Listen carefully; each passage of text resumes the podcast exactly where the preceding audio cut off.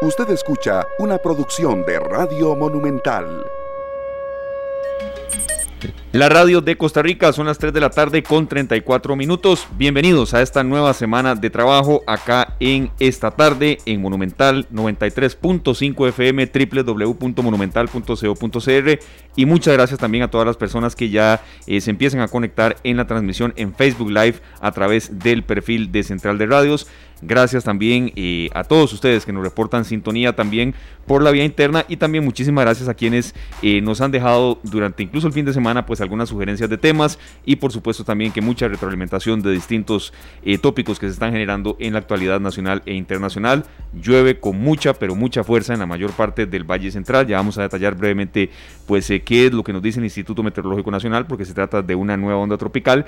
Pero bueno, acá en compañía de Glenn Montero en la cabina de controles y eh, mi compañero Sergio Castro O'Sullivan, ya prestos para arrancar una semana eh, con mucho eh, positivismo, con también mucha dosis de realidad y también con una gran cantidad de contenidos que esperamos que sean de su satisfacción y sobre todo de su provecho. Don Sergio, ¿cómo le va? Buenas tardes, Esteban, ¿bien usted? Muy bien, por dicha, nos adelantamos a semejante aguacero que está cayendo.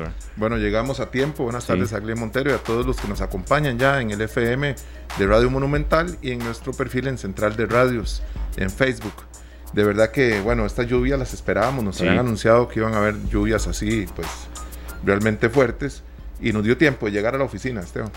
Vea que, que, qué placentero cuando le dan un reporte de sintonía, es don Luis Fernández, nos escucha desde Heredia, donde llueve muy fuerte y con mucha tormenta eléctrica. Gracias, don Luis, por estar con nosotros. Si nos detalla también de qué parte de Heredia, eh, le agradecemos también. ¿Qué es lo que está pasando? Bueno, el último reporte del Instituto Meteorológico Nacional nos indica que se trata de la onda eh, tropical eh, más reciente que eh, ya llegó, es la onda tropical número 46 de esta temporada y estará transitando sobre Costa Rica durante todo el resto del lunes, incluso, serio, mucha precaución, o bueno, usted también que va para la zona del Caribe ahora más adelante, no también no del Caribe, sino ya llegando ahí a la carretera, a la ruta 32, porque será durante toda esta tarde y primeras horas de la noche, incluso avanzadas las horas de la noche, que afectará mucho la precipitación, principalmente mucha atención en estas zonas, el Valle Central, la zona norte y las montañas del Caribe. Se espera que la onda tropical, bueno, eh, esté saliendo de Costa Rica a eso de las primeras horas ya de mañana martes, pero sí generará, generará mucha afectación. Entonces, como siempre decimos, eh, Sergio, mucha precaución al volante, eh, manejar a la defensiva, hay muchísima gente en carretera y por ejemplo lo que siempre hemos dicho de, el, em, de en materia del em, comportamiento del tiempo es eh, la participación de los microclimas que se dan en Costa Rica. por ejemplo, aquí, sí, don Sergio, nos dice Aida María Córdoba, que nos llama, nos de, hace reporte de sintonía desde el sector de Atenas, que en Atenas no está lloviendo, por ejemplo. Bueno, y acá en San José, por ejemplo, doña Ana Rita nos dice que sí, mucha lluvia en el centro de San José. Eso es lo que sucede acá en Costa Rica. Podemos pasar en un mismo barrio y encontrarnos una parte del barrio con mucha lluvia y la otra la calle completamente seca, Esteban. Sí, así es. Entonces es por eso que eh, tenemos que tener muchísima precaución y sobre todo eh, una actitud de mucha eh, prevención en carretera. Vamos a, hablar un poco sobre los contenidos que tenemos para hoy. Hoy es un día especial porque hoy es el 19 de octubre, es el Día Internacional de la Lucha contra el Cáncer de Mama, Sergio, y es un tema muy humano por muchas razones. Primero porque anualmente entre 1.500 y 1.800 eh, pues personas lo contraen anualmente en Costa Rica y no solamente mujeres, que ese es un mito que también queremos derribar con el contenido que tenemos para todos ustedes hoy. No solamente eh, se trata eh, de mujeres, sino también de hombres y les puede causar la muerte si eso no hay un adecuado seguimiento médico. Por supuesto que el grueso de la población afectada pues son las mujeres, pero sobre todo eh, la detección, el tratamiento y la solidaridad son eh, claves para que, para que este proceso, si una persona pues es detectada con cáncer de mama, pueda salir adelante. Es un día mundial y en Costa Rica pues se celebra también con, muchísimo, con muchísimo énfasis. Bueno, en la Organización Mundial de la Salud, el cáncer de mama representa el 16% de todos los cánceres en pacientes femeninos, Esteban. Así es. Es un dato muy importante y siempre pues la prevención y ante todo toda la todas estas campañas que hay este, son muy importantes. Hoy es un día que vamos a celebrarlo y también haciendo énfasis en que lo que queremos es que todas las mujeres y también los hombres se realicen los exámenes. Así es, eh, es el cáncer que eh, más vidas cobra en la población femenina. Y eh, por eso es eh, eh, indispensable un adecuado tratamiento que hay que tenerle mucha paciencia porque tampoco se dan los resultados de la noche a la mañana. Ese será pues un bloque pues muy robusto que tendremos para hoy mm, con todos ustedes. No vamos a dejar por supuesto de lado el tema de la actualidad, vamos a estar profundizando un poco sobre lo que acontece en estos momentos en la Asamblea Legislativa donde se discuten ya los recortes para el presupuesto del año entrante. También tendremos un panorama internacional sobre lo que está sucediendo con nuevas informaciones que surgen en serio en materia de una vacuna contra el coronavirus. Y también, por supuesto, que tendremos eh, un segmento de buenas noticias. Enfocadas hoy, Sergio, en la gente que está buscando trabajo. Se acerca la etapa navideña, ¿no, Sergio? Bueno, y muy importante porque se abren muchas plazas, ¿verdad? Sí. Y tenemos una, una noticia muy importante que dar también al respecto. También al respecto, así que vayan alistando, y sobre todo su currículum. Las plazas de fútbol todavía no, Sergio. Esas son las que ustedes, yo sé, bueno. que quiere que se abran. Y tiene, tiene argumentos muy sólidos. Yo lo que quiero es, Esteban, realmente mi posición va más allá y es que cuando se abran, que se abran por completo para que los niños y los jóvenes puedan durante la semana, el día que quieran, ir a jugar fútbol. Que tengan donde ir a jugar fútbol en todos los barrios y todos los distritos y cantones donde hayan canchas de fútbol que estén abiertas al público. Eso sería maravilloso, que los niños tengan de nuevo donde ir a jugar fútbol. Sí, esto tiene que ser progresivo y, lo han dicho y lo, y lo comprendemos muy bien pero sí es muy válido cuando escuchamos Sergio, ya vamos a ingresar sí con nuestros primeros invitados, a quienes le agradecemos de verdad que ya estén con nosotros, gracias Glenn, em, que tiene que ser progresivo. Eh, evidentemente pues el deporte es vital para no solamente estar mejor de salud, sino ante cualquier posibilidad de enfermedad tener un sistema inmunológico pues más eh, desarrollado y que permita eh, contrarrestar una enfermedad. Pero sí, Sergio, entendemos muy bien la gente que, que ya insiste en que los espacios deportivos estén abiertos. No, definitivamente. Y más los que tienen ya este, mejengas programadas todas las semanas, ¿verdad? Imagínate, siete meses sin poder ir a jugar. Y bueno, hablamos de mejengas porque es así a lo tico, como lo, lo, planeamos nosotros y todos los que acostumbran ir a jugar fútbol 5, fútbol 7, eh, partidos de fútbol entre diferentes escuadras de todo el país, ¿verdad? Hay gente que, se monta en una microbús y viaja de un de costa a costa para ir a jugar un partido amistoso. Por supuesto, y aunque usted no, muy bonito. Y aunque usted no lo crea eso, serio, también reactiva pues la economía. Claro. Los quienes alquilan canchas, los eh, lugares que están cerca y entendemos muy bien que, que, esto será progresivo. Y a veces uno siente serio, tomando en cuenta sobre todo la cantidad de casos que hoy se dieron a conocer, que es una de las más bajas en los últimos días, ¿verdad? Eh, que uno siente y si es así, eh, que todos empujemos, que estamos ya en la, parte más alta de la cuesta y que todo depende que esto empiece lentamente, eso sí, lentamente pues a mejorar.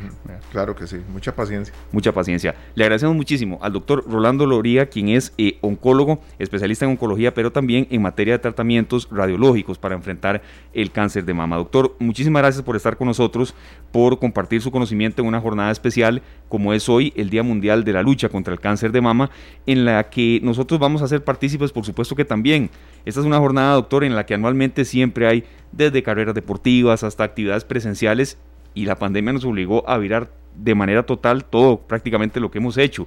Entonces no, jamás lo íbamos a dejar desapercibido, sobre todo por cifras que usted nos va a refrescar de, mucha incidencia en Costa Rica, que no está ajena eh, a lo que acontece a nivel mundial. Bienvenido, don Rolando, gracias por estar acá en esta tarde en Monumental, la radio de Costa Rica. Hola, gracias, muy amables. Eh, pues bueno, siempre es un honor compartir con ustedes y sí, efectivamente el cáncer de mama es uno de las enfermedades neoplásicas más frecuentes a nivel mundial y nosotros no somos la, la excepción. Y sí, efectivamente, como usted lo mencionaba en su programa, pues hay asuntos que en estos momentos es evidente tienen un poco más de, de relevancia y no está tampoco de más pero sí que le ha quitado un poco de eh, protagonismo a, la, a estas campañas que tradicionalmente siempre veníamos realizando o realizan varias asociaciones a nivel nacional.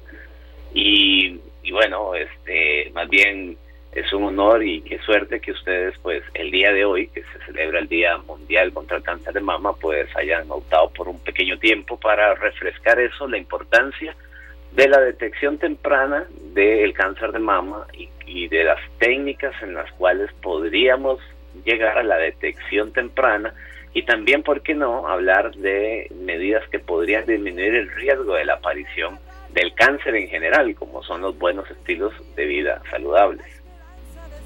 Eh, claro que sí, don Rolando, un placer también para nosotros que usted nos acompañe. Sabemos que estas fechas siempre están acompañadas de muchas actividades que se realizan, caminatas o carreras y demás.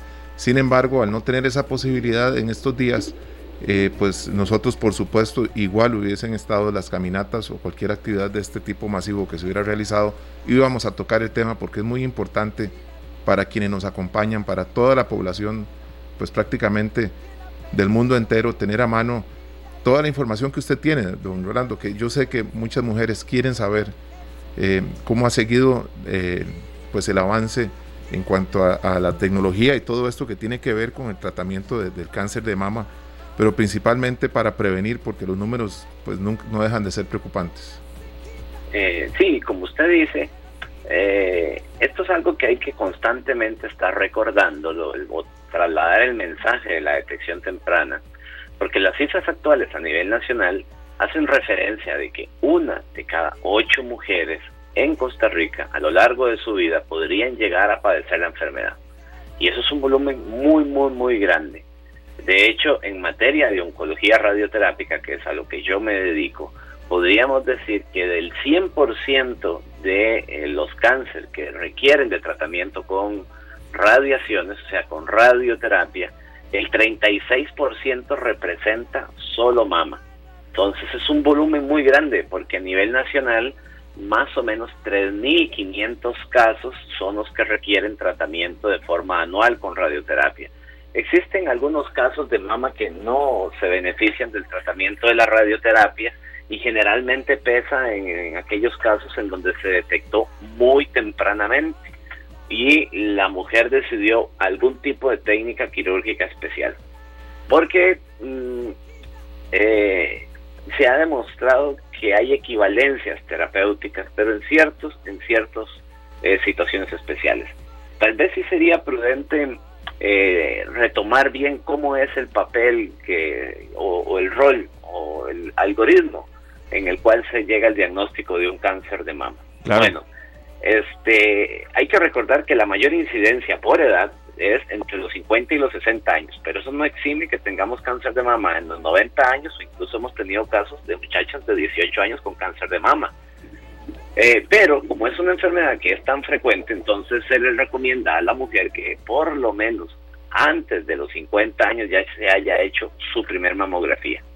Que si empieza a los 40 o a los 50, bueno, eso es algo que se discutirá en la consulta médica. No es algo para que todas las mujeres empiecen a los 40 años haciéndose mamografía. Tal vez la gran mayoría sí se beneficia empezar a los 45, pero a los 50 ya todas tuvieron que haberse hecho un estudio de mamografía. Eso es lo que hay que hacer.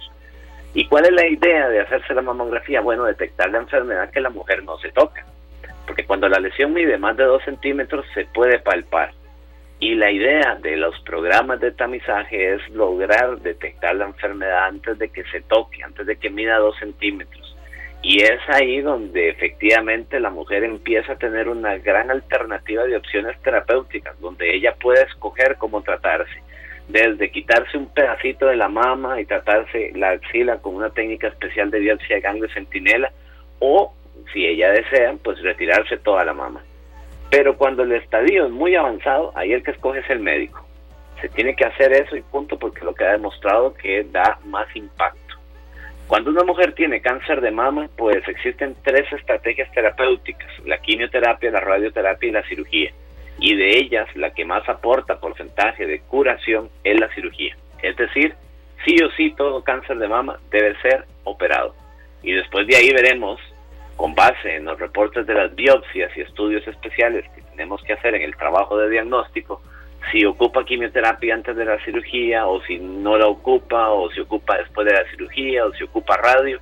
Pero sí o sí, la cirugía es algo trascendental para lograr tasas de curación y, de ahí luego radica toda una inmensa gama de alternativas que podrían ayudar a mejorar los resultados de la cirugía. Y esto es importante porque el cáncer de mama, la gente debe empezar a entender que si lo detectamos a tiempo podría convertirse como la enfermedad crónica, como cuando a usted le diagnostican presión alta. Generalmente la presión alta no se cura, le vamos a mandar medicamentos y cuando se vuelva a elevar la presión alta cambiaremos los medicamentos y usted seguirá ahí tranquilo haciendo su vida sin ningún problema. y posiblemente el cáncer de mama llegue a, tener que manejarse de esa forma, porque las tasas de supervivencia para las mujeres en la actualidad a nivel nacional son también bastante satisfactorias. Tenemos ya muchos casos de 15, 20 años después de haber finalizado todas las estrategias terapéuticas con buenos resultados cosméticos, que eso es importante, y con buena calidad de vida. Entonces el estigma de que el cáncer es igual que muerte, eso ha ido poco a poco cambiando. Y por suerte, pues, por lo menos la población femenina ha optado a tener buena asistencia y buen apego a los programas de tamizaje. Sí, doctor, en, esto es esencial eh, que el, diagnóstico sea lo más pronto posible, pero también las acciones inmediatas. Eh, doctor, nos, nos alegra mucho cuando, cuando entrevistamos a especialistas y ya ya está casi haciendo fila, pues una sobreviviente que le agradecemos de verdad muchísimo que esté con nosotros y sobre todo que quiera compartir su testimonio. Eh, cuando usted nos da cifras de que una de cada ocho son propensas a, que, a padecer cáncer de mama y que el diagnóstico certero es, mm, a ver, vital el porcentaje de sobrevida, doctor, ¿hay alguna estimación que se pueda dar? Porque sí, a veces estas cifras fluctúan mucho de año con año y eh, queremos ver si hay alguna aproximación que ustedes manejen como especialistas. Sí, las expectativas de vida parten de los estadiajes clínicos. En el trabajo de diagnóstico tenemos que clasificar la enfermedad desde cero, que sería la mejor noticia dentro de la mala noticia, y cuatro, la mala noticia dentro de la mala noticia. Y las expectativas para efectos nuestros se miden a cinco años. Entonces, cuando estamos en estadio cero, las expectativas de vida a cinco años rondan casi que el 95-98%. Muy, muy, muy, muy elevado. Los estadios 4 son los que más se comprometen, porque el 50% de las mujeres en estadio 4 a 5 años puede ser que tengan complicaciones y no logren una supervivencia de más de 5 años. Por eso la importancia de la detección temprana, a tratar de que todas las mujeres estén en estadio 0 o en estadios 1, porque estos dos grupos de estadiaje son los que tienen supervivencias que superan el 90% a 5 años.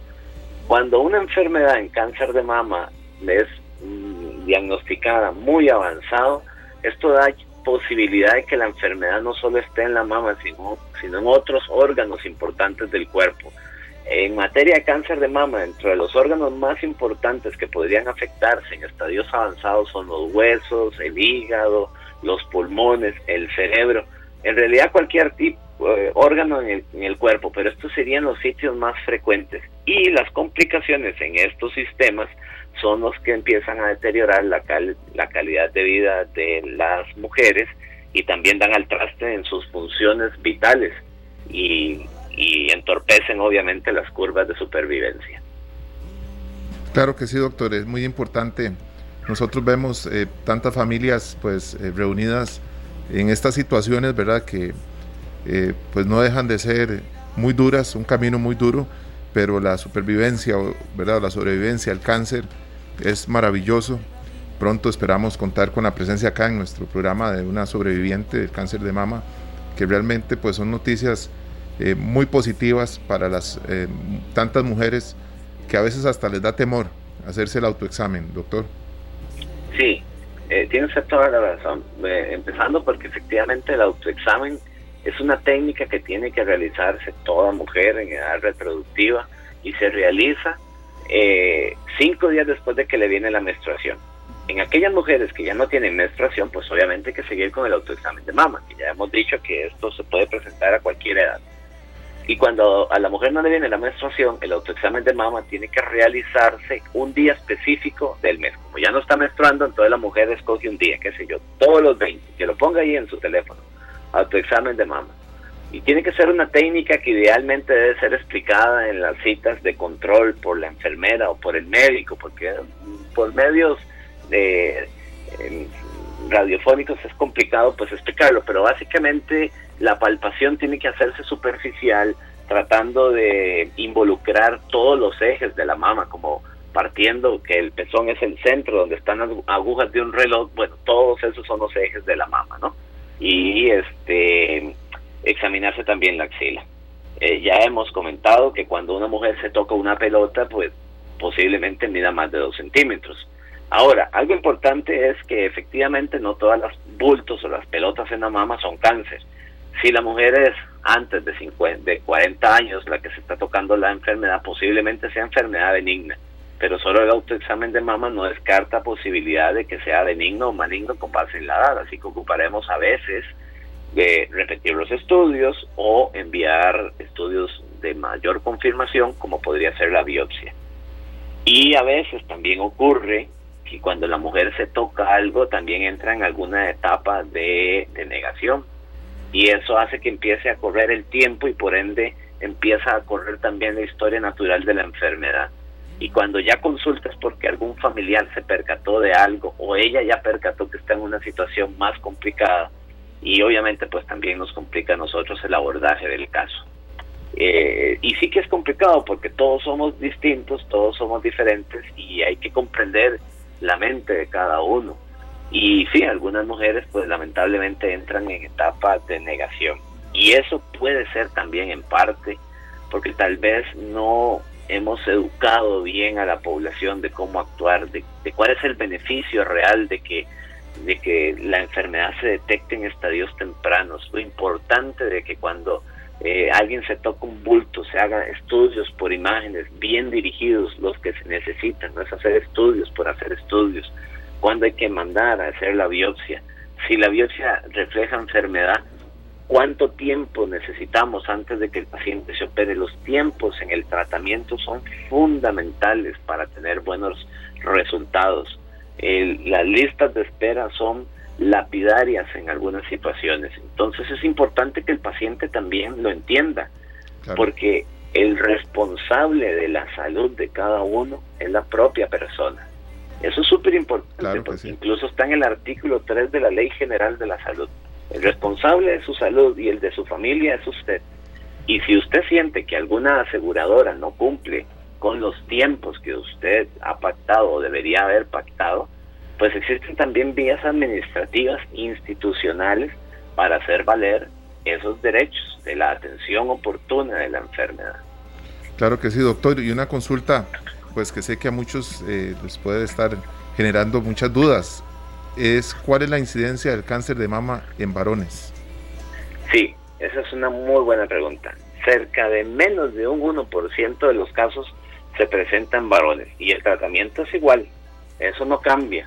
Así que pasará por cirugía, si ocupa quimio va a la misma quimio, si ocupa radioterapia va a la misma radioterapia. ¿Cuál es el problema? Que cuando un varón tiene cáncer de mama se debe disparar una alerta familiar porque existe un alto riesgo de que ese cáncer haya sido originado por la expresión de una mutación en un gen que se llama el gen BRCA12 y puede ser que mujeres dentro de esa familia estén acarreando esa enfermedad y evidentemente las predispone a cáncer de mama o cáncer de ovario. Sin embargo, también es importante recordar que solo el 5% de la población femenina a nivel mundial son las que son portadoras de esta mutación en el gen BRCA1, 2 y no son estudios de tamizaje, se hacen en casos donde hay una historia familiar muy importante de presencia de cáncer de mama, donde una mujer consulta porque su mamá antes de los 50 años o sus hermanas han tenido cáncer de mama. Ojo, ahí hay una alerta, hay que hacer estudios de consejería o hay que tener una cita de consejería genética para evaluar si es importante el test genético en esa mujer para, si tiene la expresión, empezar con técnicas terapéuticas preventivas que podrían ir desde retirar los ovarios, o sea, la oferectomía bilateral, porque también podría predisponer a cáncer de ovario esta mutación, y también al retiro de las mamas de forma profiláctico. Y en este sentido, tal vez el caso más mediático es el de Angelina Jolie, que ella, eh, la actriz estadounidense ¿no? de Hollywood, que de forma preventiva, eso es que salió positiva. ¿Y por qué hay que hacerlo? Porque en algún momento de la vida de esta mujer que sale con esta mutación positiva, pues puede llegar a presentar cáncer en una incidencia que ronda de casi un 80%, o sea, sí o sí es casi que fijo que le podía dar cáncer de mama. Entonces ahí es donde usted profilácticamente puede eh, retirar algún órgano para evitar, pero solo siguiendo ese ese procedimiento, esas leyes del arte de la medicina para llegar a ese diagnóstico. porque no quiero que se malentienda que hay que quitar las mamas y todos los ovarios. No, no, eso, eso, eso no se puede. Todo en medicina tiene efectos secundarios y hay que ser muy cauto cuando uno implanta una estrategia terapéutica en un paciente, porque siempre puede estar el paciente asumiendo un riesgo y hay que conocer bien el beneficio de, de asumir estos riesgos.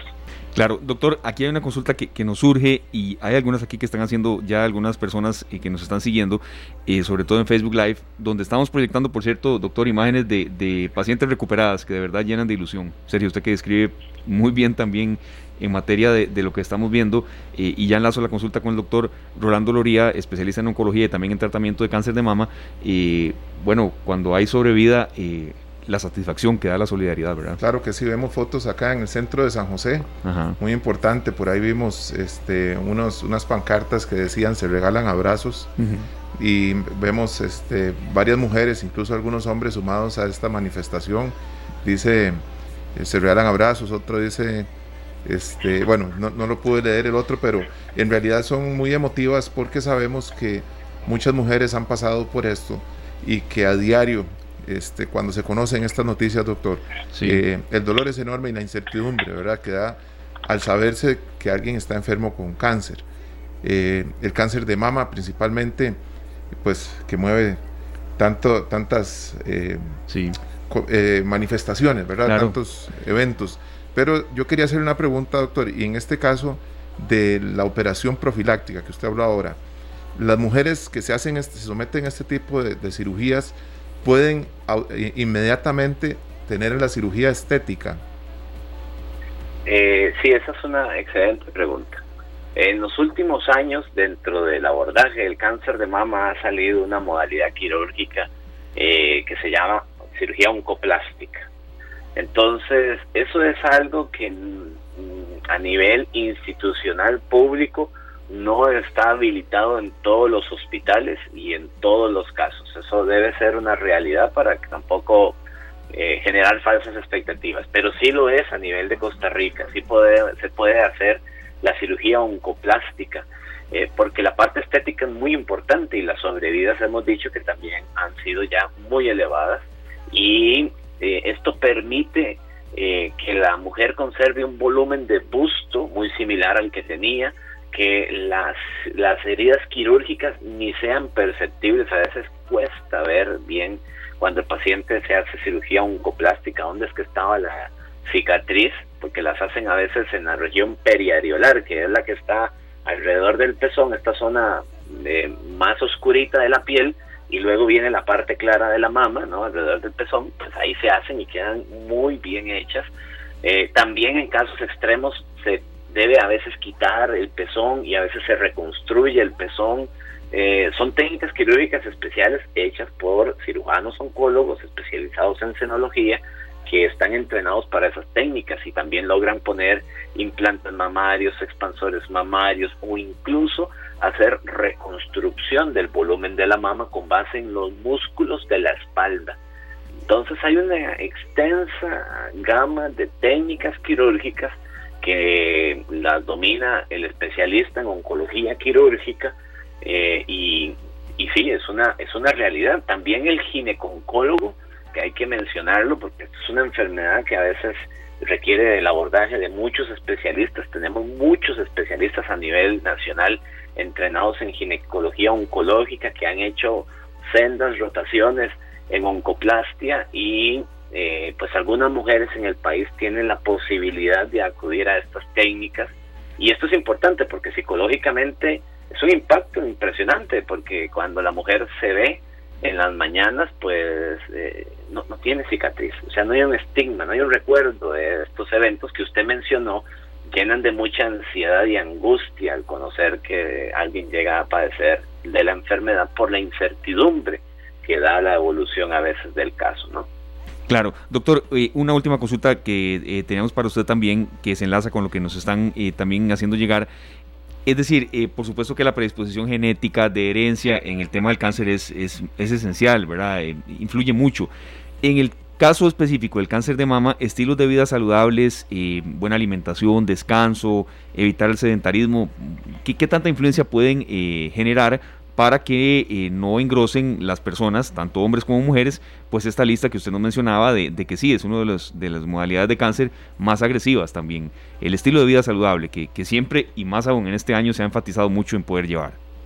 Sí, eh, los estilos de vida saludable demostraron en una publicación en una revista científica en el 2016 en Lancet Oncology que independientemente de el tipo de cáncer, si usted hace ejercicio más de 30 minutos, por lo menos 5 días a la semana, tiene una dieta adecuada en verduras, frutas, evita las frituras y todo este tipo de dieta estadounidense, del cual tenemos mucha influencia, y usted logra dormir bien para que su cuerpo se descanse y también su sistema inmunológico logre esa eh, reparación o ese sustento de tener descanso, usted podría disminuir en un 26% la posibilidad de padecer cualquier tipo de cáncer, cualquier tipo de cáncer, porque al final de cuentas el cáncer, aunque no sabemos a ciencia cierta en muchos casos qué lo ocasiona, hay que mencionar que es una catástrofe inmunológica. Entonces, si usted tiene su sistema inmunológico muy alto, muy, muy adecuado, bien alerta, puede ser que en un 26% usted esté disminuyendo el riesgo de que cualquier celulita anormal que se produzca en el cuerpo no se escape de la vigilancia de nuestro propio sistema inmunológico. Y ahí es donde los estilos de vida saludables no solo impactan en la reducción de la aparición de un cáncer, sino que impactan también en la reducción de enfermedad cardiovascular, porque entre estas dos es donde pesa la mayor incidencia de muerte en nuestro país. Entonces, no solo para cáncer, sino para muchas cosas. Y ahí la importancia de que, como ya otras asociaciones también en deporte han estado diciendo, de la importancia de que cuando eh, hagamos obras públicas, pensemos en la recreación de la adolescencia, pensemos en ciclovías, pensemos más en deporte, en más en diversificar el transporte por nuestros propios medios de movilidad y que obviamente sean seguros, pues precisamente tratando de, imitar estos resultados que se han dado en países como en Europa, donde la movilidad por medio de ciclovías es más eh, habitual de observar que en países como Latinoamérica. Claro que sí, doctor. Precisamente hace un rato hablaba yo con Esteban de la importancia de que en los, en los barrios, en los pueblos, distritos, cantones y demás, se abran las canchas de fútbol para los niños. ¿Verdad? Para, y los jóvenes, que pues eh, desde, hace muchos años pues eh, se adquirió la costumbre de ponerle candados a todas las canchas porque se alquilan para los partidos de los fines de semana y ningún eh, chiquito, ningún joven tiene dónde ir a jugar fútbol. Estoy hablando de fútbol solamente, pero hay canchas de básquetbol, canchas que se pueden utilizar para voleibol, para tantas prácticas que son muy importantes tanto en el, en el crecimiento del ser humano en los deportes eh, que son colectivos, ¿verdad? Pero tanto por la salud, que los distritos y los cantones, todos los gobiernos locales deberían de hacer una inversión, porque eso no es un gasto, es una inversión en el pueblo, para que todos tengan acceso a lugares donde recrearse y hacer deporte, tanto en el día como en la noche hasta cierta hora, ¿verdad? Pero creo que hemos dejado que en nuestros barrios y en nuestros pueblos todos estos lugares que eran públicos se convirtieran en, zonas cerradas con candado y se limita muchísimo. Hay gente que no le gusta salir a correr, pero le gusta jugar una mejenga. Hay gente que no le gusta salir a caminar, pero podría jugar básquet tal vez o jugar voleibol. No sé, doctor, eh, yo creo que todo esto hay una inversión muy grande y hay una intención muy buena también eh, cuando el deporte se pone como una prioridad para el pueblo. Sí, sí, este, de hecho, eh, un humorista nacional una vez en uno de sus tantos shows decía que a veces estamos acostumbrados a entender que la carretera, cuando se hace una carretera solo hacer la carretera y que las aceras es como un plus. Eh, y es como pretender que vamos a una tienda a comprar una camisa y que hay que comprar las mangas por separado. Eh, cuando hablo de infraestructura es efectivamente verlo integral. Una carretera debería tener aceras, pero no solo aceras, sino ya pensar en que cuando construyamos una carretera debe haber una ciclovía también para el traslado. Y como usted dice, pues cuando hacemos un barrio o cuando eh, vemos proyectos del Mideplan, que sí hay proyectos que se han venido y uno los observa, por ejemplo, las municipalidades que están tratando de que en lotes baldíos se haga un parque e instauran estas máquinas para hacer ejercicio, metálicas, para uso comunal. Bueno, eh, eso es algo que hay que ir haciendo, hay que seguir apoyando y, y bien por todas aquellas municipalidades y por todas aquellas instituciones nacionales que han entendido que el deporte debe ser parte integral no solo para la recreación, sino para la salud eh, psicológica, mental, disminución del riesgo de la enfermedad cardiovascular y obviamente también disminución del riesgo de adquirir alguna enfermedad neoplásica, ¿no? Claro que sí, doctor, muy importante, pues. Sí, tantos temas, Esteban, ¿verdad? Claro que es que se pueden tocar y tantos enfoques que van saliendo. Doctor, en materia de, de, eh, la incidencia ahora cada vez más en mujeres jóvenes, que incluso estábamos revisando cifras con edades que van y que incluso reforzaba su tesis inicial entre incluso 35 a 60 años, ¿por qué siente que esto se está dando? ¿Por qué cree que este comportamiento eh, en materia de edad ha ido disminuyendo? Eh, sí, efectivamente, digamos, cuando uno habla de cáncer de mama, uno espera siempre hablar de mujeres mayores de 50 años, pero lo que sí es cierto es que uno en la consulta, en lo que vive uno al día a día, empieza a ver que hay un pool que está empujando más a encontrar la enfermedad de mujeres de 40 años e incluso casos de mujeres más jóvenes que uno los recuerda porque se convierten en más dramáticos, ¿no? 18 años, 19 años, 25, 28, 30 años.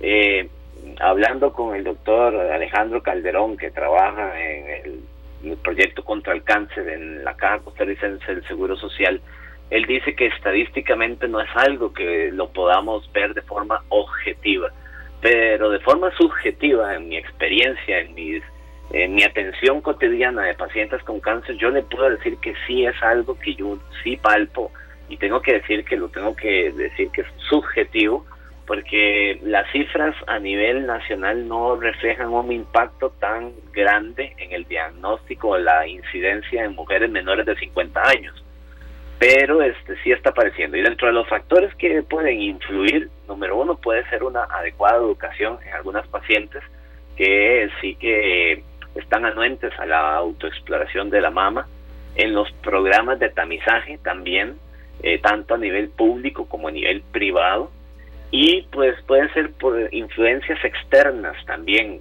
eh, que no sabemos a ciencia cierta qué puede ocasionar un cáncer de mama en un volumen importante de la población.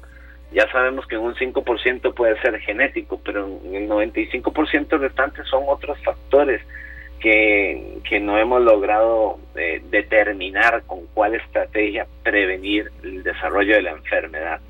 De ahí la importancia de seguir fortaleciendo esto, los estilos de vida saludable, el apego a los tamizajes del cáncer de mama, a la exploración del autoexamen de mama, para pues detectar la enfermedad en estadio lo más temprano posible. Bien, doctor, de verdad muchísimas gracias eh, por el tiempo, por los minutos en una reflexión que de verdad la necesitábamos y sobre todo llega a reforzar esa tesis de que el cáncer ya no debe ser visto como sinónimo de muerte, muchísimo menos ahora que estamos prácticamente ya por llegar al 2021. Doctor, muchísimas gracias de verdad por haber estado con nosotros. A usted muy agradecido por la oportunidad. Que tengan buenas tardes. Igualmente, muchas gracias, doctor. Y bueno, enlazamos, Sergio, también a una persona que tiene muchísimo que decir sobre el tema, que le agradecemos también que esté con nosotros en este bloque que queríamos hacerlo humano, realista, serio, pero también fundamentado en datos, en cifras que nos ha dado el doctor y nos complace mucho que esté con nosotros doña María Eugenia Meoño Bonilla. Ella es la presidenta de la Junta Directiva de Fundeso, que es la Fundación Nacional de Solidaridad contra el Cáncer de Mama. Eh, doña María Eugenia, muchísimas gracias por estar con nosotros, por compartir un poco de todo lo que ustedes hacen. Eh, para Serio Caso y para mí, Esteban Arón, es un honor que esté acá en esta tarde en Monumental. ¿Y em, en qué consiste la labor que la Fundación Fundeso desarrolla? Sabemos que hay muchas organizaciones no gubernamentales y que, bueno, ustedes son parte de ella también y que este año también han tenido que cambiar un poco la mecánica de acción. Bienvenida, eh, doña Eugenia. Muchas gracias, Esteban. Mire, este, en Fundeso, Fundeso primero es una, es una organización que tiene 37 años ya de haber sido fundada por doña Elena Sicora Chister. Entonces ya somos, ya tenemos muchos años de estar eh, en esta ayuda, ¿verdad? Entonces así es que gracias a Dios podemos tenemos varias, en este, bueno, en este momento está cerrado, desde mediados de marzo y hasta hace terminar diciembre. No sabemos, según cómo sigue la pandemia, cómo se presente, nosotros cerraríamos también en enero, pero eso todavía no se sabe. Hay que ir, hay que ir viendo a ver cómo van las, las, eh, todos estos estos conteos de, de, casos que hay y todo, ¿verdad? Pero bueno, nosotros normalmente en nuestras oficinas que quedan a 150 metros al este de emergencias del Hospital de Niños, en las oficinas abrimos de 9 de la mañana a 5 de la tarde. Y ahí mismo también tenemos un albergue para mujeres operadas de cáncer de mama que tienen que ponerse los tratamientos de radioterapia y de quimioterapia y que viven muy lejos y no pueden venir y regresar a su casa todos los días. Entonces nosotros las alojamos en Fundeso. Ahora, eh, más o menos, digamos, unas, eh, ¿qué será? Unas seis compañeras eh, eh atienden en, eh, la, en la oficina y lo hacen por turno, lo hacemos por turnos. En algunos grupos tenemos, porque como es de lunes a viernes, entonces en algunos grupos tenemos siete compañeras, en otros seis, siempre atendiendo a las mujeres que llegan a pedirnos ayuda de alguna forma. Entonces nosotros tenemos un sistema de, eh, de mm, que tenemos, digamos, hemos hablado con laboratorios radiológicos o ellos han hablado con nosotros para poder darles citas a las mujeres para que les hagan mamografía de ultrasonido a partir de los 40, cuando tienen 40 años o más. Y si, para que para que se comiencen a hacer la revisión anual que es muy importante, ¿verdad? Claro. Entonces, ahora, a, mujeres menores de, de, de, 40 años, los eh, oncólogos nos han dicho que se debe hacer solo ultrasonido, porque todos oímos, hay que hacerse la mamografía y hay que hacerse la mamografía. Ahora, porque después de los 40 años, mamografía y ultrasonido? Porque eh, cuando se hacen los dos uno detrás del otro, primero mamografía y después ultrasonido, el ultrasonido aclara alguna duda que haya en la mamografía. Entonces le, permite al radiólogo dar un diagnóstico más seguro. Claro que sí, claro que sí, doña María Eugenia. Y digamos, yo sé que para muchas mujeres va a ser muy importante tener un número de contacto. Yo acabo de compartir en nuestra publicación en Facebook la página de Fundeso ¿verdad? Para que pues puedan accesar y pues, eh, pues ya con la información que ustedes tienen ahí. Pero hay algún teléfono que nosotros podamos compartir. Sí, por favor. Sí, mire, este tenemos un teléfono que al que llaman las al, que llama una compañera eh, recibe es un teléfono, un celular y entonces o ella contesta o ponen un WhatsApp y entonces ponen eh, que necesitan, qué cita necesitan y entonces esta compañera va trasladando esta llama, estas peticiones a 22 compañeras, o sea, ya tenemos, ya se unieron dos más, entonces tenemos ahora eh, 22 compañeras, digamos, menos la guía, digamos que fueran 20 que están atendiendo estas llamadas, entonces ellas se conectan con los laboratorios, piden llamada laboratorio, piden eh, cita al laboratorio. Los médicos en este momento sí están viéndonos solo solo este emergencias. Porque con esto de la pandemia no no ya nos dijeron que hasta que ya esto pase ya vuelven vuelven ellos a la normalidad. Pero bueno nos hemos ido mm, organizando bien gracias a Dios porque esto está funcionando en realidad estamos muy contentas y así es que eso es una belleza, digo yo. Claro, de verdad, muchas gracias porque no queríamos cerrar sin, sin eh, tomar en cuenta lo que ustedes hacen en Fundeso. Y yo le invito para que siga escuchando porque nos vamos a ir hasta Turrialba, específicamente hasta la Suiza de Turrialba. Allá está. ya, ya, ya, ya, esa sonrisa eh, nos delató también. Doña Lina Chávez Bonilla, es Sergio, ella es sobreviviente de cáncer de mama, es vecina de la Suiza de Turrialba, es pensionada, pero se ganó la vida trabajando de sol a sol como docente y hoy tiene 80 años y ya casi pues 20 de haber superado pues el cáncer de mama. Muchas gracias por estar con nosotros, doña Lina. ¿Cómo le va allá en Turrialba? ¿Cómo está? Gracias a Dios, bien. Ya se puso fresquito un poquito porque estaba haciendo un sol. Ah, bueno. Acá en San José es un aguacero cerrado, ¿verdad, Claro, y no ha llovido por allá hoy, doña Lina. No, quiere llover, pero... Doña Lina, bueno, usted eh, comparte este testimonio hoy, 19 de octubre, Día Internacional de eh, la Lucha contra el Cáncer de Mama. ¿Qué fue lo más difícil que enfrentó este, doña Lina y, de dónde sacó las fuerzas para también proyectar este mensaje eh, a las personas que, que, están luchando también contra este mal hoy día? Bueno, las fuerzas las saqué de Dios, porque una, una noticia así, que le den a uno así de la noche a la mañana y, y hace estos años, y yo creo que todavía, cuando a uno le dicen cáncer, uno dice eso es signo de muerte, ¿verdad? Pero en realidad este me encomendé a Dios. Yo no le no le soy mentirosa. Fue el único el único día, más bien ahora lloro más cuando me acuerdo. Fue el único día que que eso sí, a mí nadie en mi casa, yo ni mis hijos ni, ni, ni mi esposo, a mí nadie me vio llorar. Yo fui, me encerré en el baño y me enqueale gracias a Dios que me mandó eso a mí y no a mis dos hijas.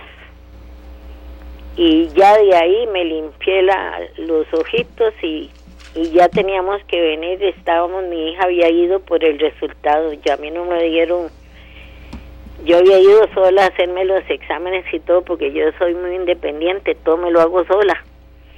Entonces, eh, este, ella se dio cuenta y fue por el examen, como ella es farmacéutica, se lo dieron y cuando yo llegué a la casa a almorzar, porque después tenía que ir a retirar el examen, yo la vi muy rarita y me dice, mamá, salió positivo. Bueno, y yo no, no, no le, yo, yo soy gracias a Dios Dios me ha dado mucho valor y yo y yo no voy a entender el, miedo ¿ah? por ellas mismas por, por no asustarlas y ya yo la porque yo la vi ya llorando entonces fue cuando ella me preguntó mamá usted trae el, carnet digo no hoy lo dejé hoy había ido al seguro a hacer un traer un medicamento. Me dice ya nos vamos para tu real va a traerlo porque ella como como ella trabajaba con una compañía que proveía medicamento a, a oncología del San Juan de Dios. Entonces ya ella había hecho alboroto calcule ya había ido a hablar hasta con un médico y todo para para internarme y ya de veras este llegamos acá y nos volvimos a ir y llevé papeles y y en términos de una semana, de la semana siguiente, eso fue viernes y la semana siguiente ya yo estaba operada. Muy rápido, ¿verdad?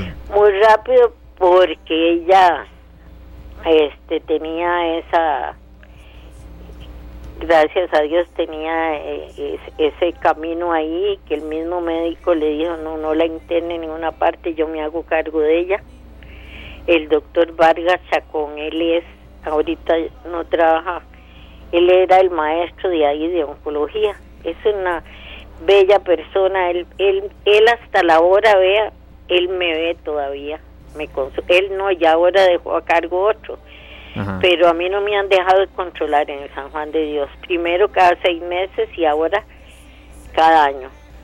Pero, pero, pero no, no me han dejado controlar como quien dice, váyase, no, yo siempre, y yo aparte, aparte, de acuerdo a mis posibilidades, eh, voy a, a, revisar mi ginecología porque eso sí, yo soy muy, yo soy muy, este, eh, como para el medicamento, soy, soy muy reglamentada en eso. Yo me tomo todo lo que me tengo que tomar y, de todo lo que me dice el médico y claro y eso y eso es vital doña Lina.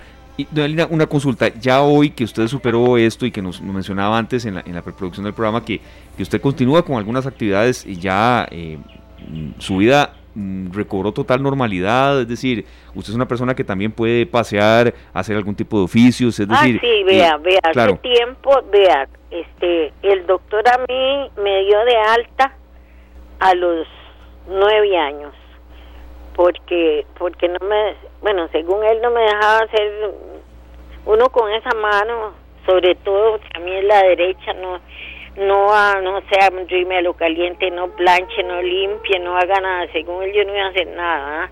claro que me cuidaba pero como tanto así no más que que el arroz lo hace la olla rosera no soy yo pero pero sí este yo yo me, me lo que sí me mató fue que, que yo que yo no volví a nadar porque ya, después de ocho años ya me daba miedo volverme a meter a consumir y, y lo mismo a manejar. Él no me dejaba manejar y, y de hecho yo fui a renovar la licencia pero no porque yo todo eso lo hacía. Y yo pero sí entonces ya seguí y, y me di cuenta, yo llegué a Fundeso este, a comprar eh, brasier y prótesis porque la necesitaba y vi cómo trabajaban y entonces pregunté y me dice, sí, aquí, aquí usted llena una hoja y la estudian para ser voluntaria y me, y me apunté ahí y tengo 15 años de estar ahí de voluntaria. Yo viajo los miércoles, tengo un horario entraba a la hora, como me decía la, una de las señoras, usted viene a la hora que pueda, el día que pueda, pero los miércoles es que voy yo y, y salgo de aquí a las 7 de la mañana, llego allá a las 10 y me vengo 3, 4 de la tarde para acá. Y hace cinco años me dieron el permiso de, de hacer un grupo de, de sobrevivientes acá y otro en Turrialba. El de Turrialba me duró un año porque me llegaban muy pocas y yo les dije, vea, estamos a, a 15 kilómetros de distancia, mejor la que quiere ir, nos reuníamos cada ocho días, la que quiere ir viene los martes y, y yo me, yo como soy pensionada, eh, me, me, reúno en, la sala de los pensionados. Nosotros tenemos aquí un, una sala porque somos somos un, grupo de, de se llama Núcleo. Y tenemos este ahí a la par del banco la institución y yo. Y la cosa es que yo hice un grupo acá, actualmente tengo 20, se me han muerto tres, pero yo soy como intermediaria porque Fundeso siempre está pendiente de, de, de qué hago, qué, qué les manda, si tienen cositas. Sí. que ya que le regalan un brasier porque es una donación, se los traigo, que ya que les regalaron atunes, toma unos para que le hagas, porque yo les doy un cafecito siempre, jugamos, yo tenía, me conseguí un, también para darles apoyo psicológico, me conseguí una psicóloga, lo que pasa es que ahora se me casó y está en Cartago y ya tengo que buscar otra. Bueno. Este, también tengo una señora que me les da manualidades, porque yo también lo hago, pero así es que, de gracias a Dios, de, todo con ellas eh, y dar, dar, consejos y correr con ellas, que a veces una tiene que, tiene, me llegó y que tiene la cita y no conoce dónde es ni el hospital, y yo me voy y las acompaño. La notamos llena de vida, doña Lina, de verdad. Mira, serio, la notamos como, como, mucha energía, mucha totalmente, fuerza. Totalmente. Mucha fuerza en espíritu, doña Alina. Muchas gracias. De verdad que yo sé que para muchas mujeres es muy importante escuchar su testimonio, ¿verdad? Eh, sí, y era valioso también, doña Alina, porque a veces eh, no solamente escuchar al especialista, sino también a quien ha sufrido esta enfermedad y que ha logrado salir adelante. Gracias, de verdad. El, saludo hasta Turrialba y siga siempre con esa fuerza y esa vitalidad, doña Alina. Ah, muchas gracias. Y ya el doctor habló. Sí, estuvo con nosotros en la primera parte del espacio y eh, pues les envía a todas ustedes las guerreras. Yo quería hablar con él, yo le puse un mensaje en, Facebook.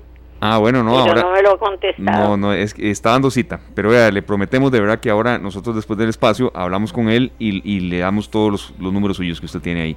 Porque creo que el de la casa no lo tiene. Entonces, ahí, ahí no se preocupe por eso. sí, yo con mucho gusto. Todavía me sobran energías para ir a para ayudar, porque ese es mi lema. Pedirle a Dios, ayúdame para ayudar. Perfecto. Muchas gracias. Escuchaban ustedes a doña Alina Chávez Bonilla, sobreviviente eh, de cáncer de mama y em, que con 80 años tiene una vitalidad de verdad que se la desea a veces más de una persona que uno conoce que tiene quizás hasta 40 años menos, ¿verdad? Claro que sí, claro y, que sí. Y, sobre todo entender con estas tres personas que nos hablaron hoy que em, el cáncer no es sinónimo de muerte, serio, para nada, pero sí de detección temprana y de lucha. Por supuesto, es una lucha que ojalá que todos los que pues, detectan ¿verdad? Que tienen algo ahí distinto que no tenían antes, que se puedan ir a hacer el examen correspondiente, ponerse a las órdenes de los doctores es muy importante. Muy importante y sobre todo puede marcar la diferencia. Eh, ahí mi compañero Sergio Castro también en el Facebook Live ya pues postó también todos los datos con respecto a la Fundación eh, Fundeso, la Fundación de Solidaridad contra el Cáncer de Mama y eh, ahí ustedes pueden tener todos los datos de contacto y también sobre todo saber cómo hacer un autoexamen y que esto puede marcar la diferencia incluso entre una vida y una muerte. También el saludo muy especial a otra sobreviviente de cáncer de mama, Isabel Soto Muñoz, vecina por cierto de Tibás, que es otra de las de la guerrera, Sergio, porque eh, salir de esto no es fácil tampoco. No, definitivamente, Esteban. Eh, pues saludos a ella también, y saludos a todas las sobrevivientes y a las que están pasando ahorita por el tratamiento, por todo esto, que sigan luchando. Eh, pues con Fundeso y otras entidades, ustedes tienen mucho apoyo. Claro. Y tienen también acá en esta tarde.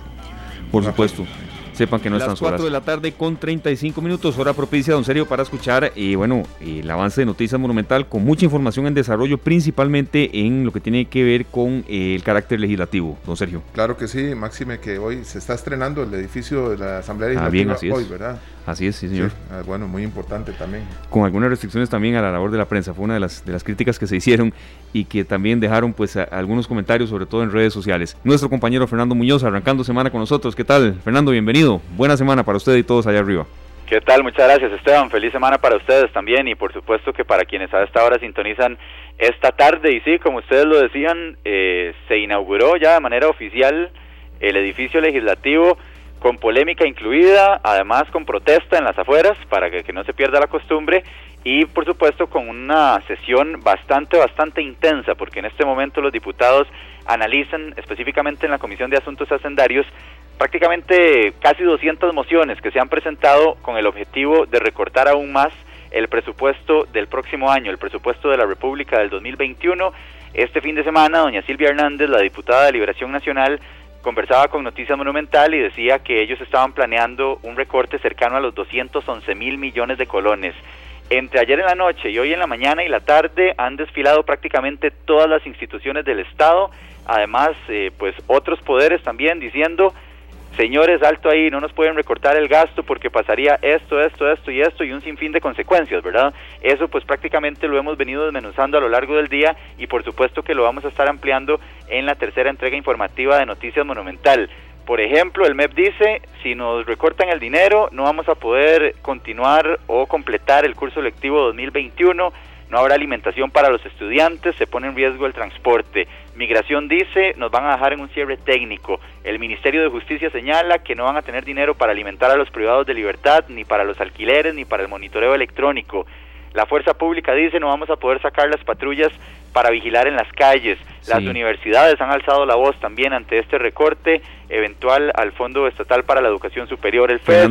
sí. Perdón, no, hilando todo esto que usted está diciendo con, con todos los datos, en ambiente, pues el, servicio eh, de eh, operación en algunos sectores de reservas naturales también iría en esa lista. Entonces, es larga. por eso le decía, son prácticamente todas las instituciones, ¿verdad?, que han salido a, manifestar eh, sobre los riesgos o a advertir qué pasaría si se lleva a cabo este recorte que se está intentando gestar en la Comisión de Asuntos Hacendarios. No se quedó por fuera el Ministerio de Salud, que también aprovechó la conferencia de prensa del COVID-19 para advertir sobre este recorte y decir si nos disminuyen los recursos se va a ver afectada la atención de la pandemia. Vamos a escuchar al ministro de Salud, Daniel Salas, quien se refiere al respecto. Esta tarde. Insto a los legisladores a no efectuar recortes en el presupuesto de la entidad, tomando en cuenta que estos van a repercutir en la atención de la pandemia y otras responsabilidades sanitarias que debe enfrentar el Ministerio de Salud tan vitales como las acciones de prevención de dengue y supervisión al cumplimiento de la ley contra el tabaco. Los recortes que se plantean en partidas como tiempo extraordinario, agua, electricidad, telecomunicaciones, pago de marchamos de flotilla vehicular, seguros de los vehículos, combustible, entre otras, van en detrimento de las funciones que deben realizar los funcionarios diariamente y en la disponibilidad de recursos humanos y económicos para el trabajo que realiza el Ministerio a lo largo de todo el territorio nacional. Esta tarde. Ahí estaba el ministro de Salud, Daniel Sala, sumándose a todas las instituciones, a todos los jerarcas que han eh, aparecido en las últimas horas advirtiendo sobre, sobre riesgos a raíz de, este recorte presupuestario. Además, eh, bueno, aprovechar para comentarles que hoy en un nuevo reporte que abarcó el día domingo y el día lunes, se contabilizaron 1.561 nuevos casos de COVID-19. Estos 1.561, como ya lo decía, corresponden a un periodo de 48 horas. Además, eh, lamentablemente siguen aumentando los fallecimientos que eh, pues básicamente se sumaron 21 en las últimas 48 horas y también en este caso se contabilizan ya 59.580 personas recuperadas, la mayoría eh, son hombres, 31.017 y 28.563 mujeres. Quería aprovechar para preguntarles si están dispuestos a ir a jugar un reto de metegol o de futbolín humano a partir del primero de noviembre. Claro que claro, yo voy de portero, este Fernando. No sé qué les parece la dinámica, ¿verdad? Yo creo que que, eh, que va a ser lo que lo que yo creo es que va a ser complicado vigilarla. Sí, exactamente. Por parte de Exactamente, sí, sí. ahí va la inquietud que teníamos aquí y muchos algunas personas que hemos comentado eso, Fernando, que empiece así y termine en una en una mejenga y más y más gente y le entiendo muy bien, este Fernando. Yo, creo que parte de, la dinámica en sí del, del juego ese tiene mucho que ver con respetar las reglas. Claro. ¿Verdad? Eh, porque de nadie, ningún equipo va a permitir que el otro pues haga trampa. Sí, Entonces, de Fernando, yo creo que estoy listo, yo no juego nada, pero, pero me apunto. Bueno, a mí me, a mí me dan el cuadrante, el cuarto cuadrante de, de la derecha, por favor. Por supuesto. No, Fernando, sí, eh, yo creo que eso hay que entender que, que uno, y, y, se decía hoy que esto será progresivo. Sí. Tal vez la gente lo que quería era ya esos partidos de los sábados en cualquier cancha eh, serio él mismo lo decía, que eso hasta reactiva la economía y, que era de, autóctono de Costa Rica, ¿verdad? Ver los sábados y domingos, pues partidos en los pueblos, hasta esos torneos que se jugaban, pero poco a poco, Fernando, entendemos que esto tiene que ser progresivo, pero por lo menos es un paso, ¿verdad? Sí, ojalá que lo aprovechen también los dueños de este tipo de negocios para hacer cumplir esta normativa y eso evite, ¿verdad?, cierres y más bien eh, pues genere un poco más de confianza en, en las autoridades sanitarias. Quería aprovechar para manifestarles otro tema que ha venido generando mucha polémica en los últimos días y que hoy también eh, estaremos ampliando en la tercera emisión de Noticias Monumental, que es la convención colectiva entre el Ministerio de Educación Pública y sus sindicatos. Este es un tema que ya habíamos dado a conocer el pasado viernes, sin embargo sigue generando reacciones y en este caso pues la Cámara de Industria se ha manifestado al respecto. Su director ejecutivo Carlos Montenegro dice que es el colmo que en un momento en que el país atraviesa pues una de las peores y no la peor crisis fiscal de su historia, ¿verdad?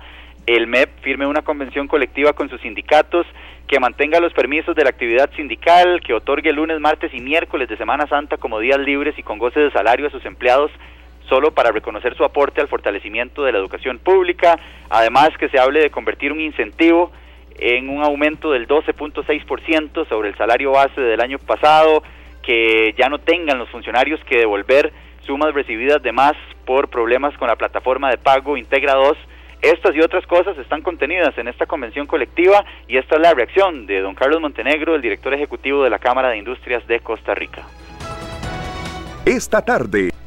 Cuando el país requiere acciones urgentes para reducir el gasto público, viene y se firma una convención colectiva que crea más plazas y beneficios excesivos. Por ejemplo, un incentivo para el desarrollo de la docencia tendrá un incremento a la base salarial de un 12%.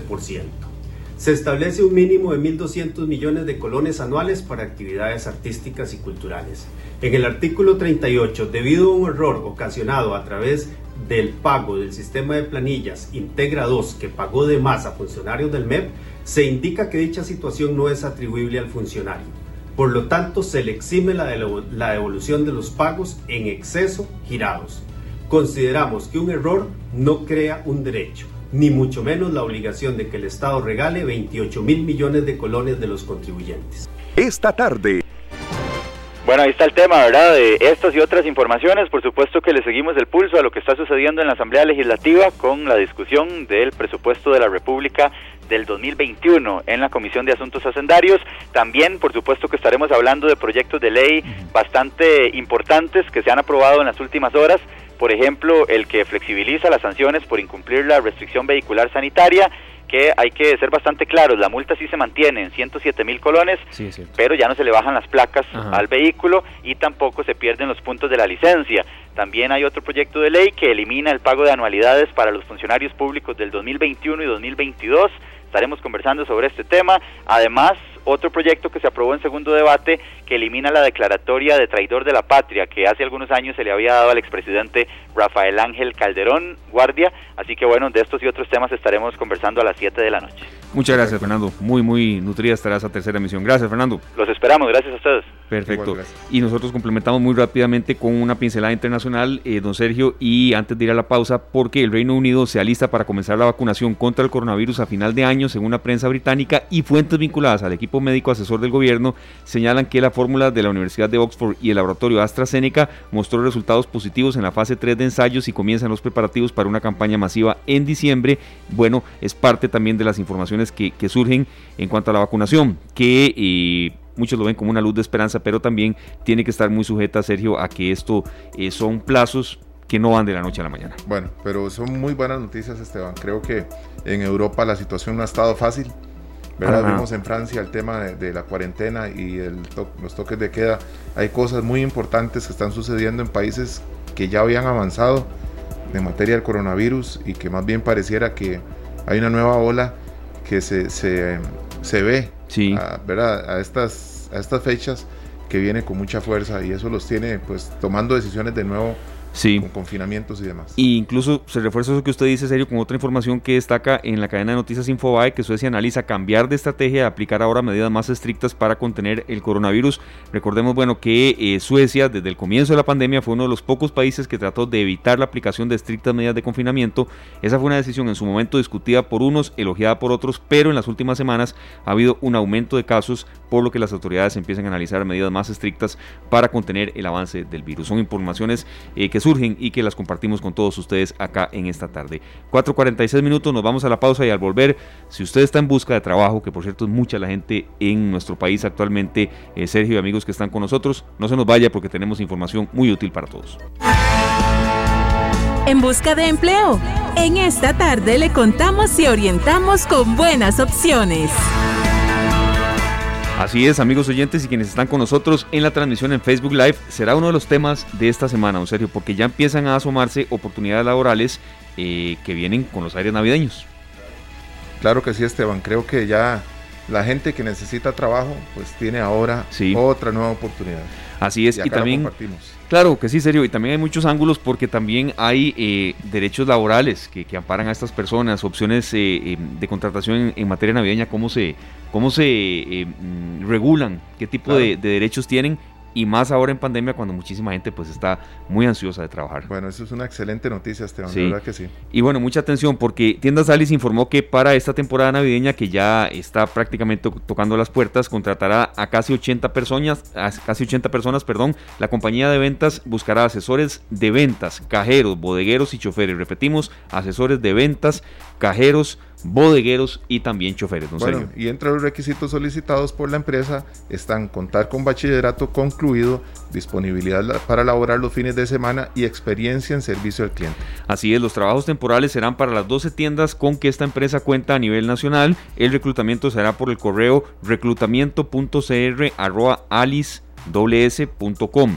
Repetimos, reclutamiento.cr@alice es dobles.com, donde los interesados deben enviar su hoja de vida, pero también hay un teléfono, en serio. Claro que sí, pueden llamar al teléfono 2105-1600. Repito, 2105-1600. A ese número pueden llamar para cualquier otro detalle que quieran saber sobre esta oportunidad en Alice. Así es, asesores de ventas, cajeros, bodegueros y choferes. Para las personas que están sin trabajo sabemos lo complicado que es, que debe ser y que también eh, acá en esta tarde les tenemos un espacio para todos ustedes. Bueno, arrancamos semana con eh, muchísima información, con un bloque que tuvimos muy humano, pero también con noticias de actualidad y este bloque de eh, posibilidades laborales que hay muchas. Mira que ya tenemos aquí una lista de, opciones que vamos a ir toda la semana desarrollando y que sabemos que muchísima gente pues las necesita, don Sergio. Usted nos dice con qué canción nos vamos en esta tarde que ya llueve un poco menos, pero que también mucha precaución, como siempre pedimos en carretera. Bueno, Esteban, aprovechando esta fecha especial que se celebra el Día de la Lucha contra el Cáncer de Mama, tenemos una canción de Rosana, de España. Claro. Esta canción se la pidieron precisamente para esta celebración y el tema se llama La vida es bonita. Esperemos que les guste, pues es una canción eh, con un ritmo alegre.